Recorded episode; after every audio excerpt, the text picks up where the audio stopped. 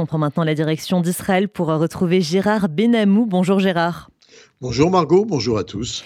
On commence Gérard par cette tension qui persiste le long de la barrière de sécurité qui sépare Gaza d'Israël. Oui, la tension persiste et on peut même dire s'accroît le long de la barrière de sécurité qui sépare Gaza d'Israël. Dans la journée d'hier, les soldats de Tzal ont identifié deux suspects qui tentaient de franchir la zone de sécurité à partir du sud de l'enclave vers Israël. Les suspects ont été appréhendés et transférés aux forces de sécurité pour un interrogatoire. Par ailleurs, Tzal a ouvert le feu à balles réelles sur un assaillant, lequel a riposté en retour, tandis qu'un drone de l'armée a frappé un poste militaire appartenant au Hamas, proche d'un secteur d'où avaient éclaté des émeutes dans la région du passage de Karni. Le Hamas conduit les événements en espérant qu'Israël, qui subit des incendies de pneus, des ballons enflammés et toute forme d'agression en direction de la population des villes proches de Gaza, fera pression sur le Qatar pour qu'il augmente sa contribution financière en milliers de dollars à destination de Gaza au profit de la population, mais également du Hamas qui ne se prive pas de prendre sa part sur cette manne. Autre sujet, Gérard, les tensions politiques entre la coalition engagée dans la réforme judiciaire et les opposants qui a fait tache d'huile dans la façon de prier dans la rue à Tel Aviv.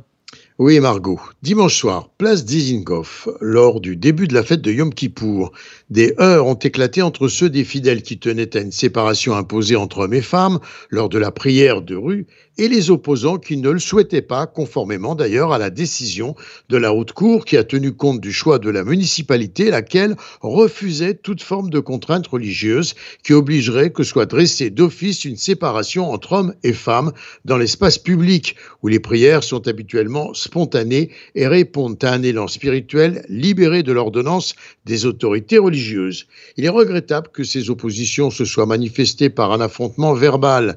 Les prières de Kippour dans la rue se caractérisent par la liberté de prier chacun dans la forme qu'il souhaite, tandis que dans les synagogues, hommes et femmes prient séparément.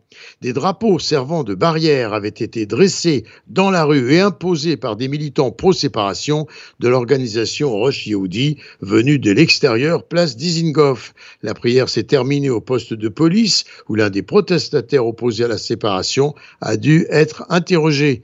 La scène politique à gauche comme à droite s'est emparée de l'incident pour nourrir ses propres antagonismes et différents et l'ambiance de paix attendue de Kippour a été publiquement brisée.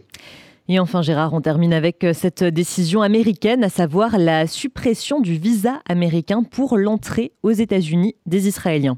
Oui, une décision, il faut bien le dire, qui plaira cette fois à tous les camps.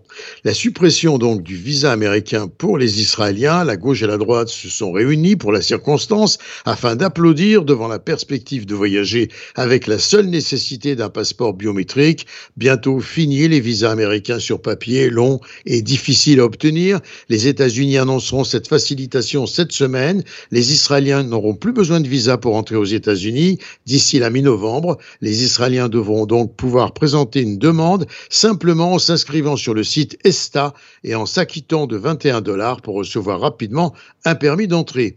Le ministre des Affaires étrangères, Eli Cohen, s'est félicité de ce qu'il a qualifié de réussite diplomatique pour Israël, estimant que ce sera un élément stimulant pour l'économie et le secteur du tourisme, en particulier en abaissant les coûts et les formalités administratives.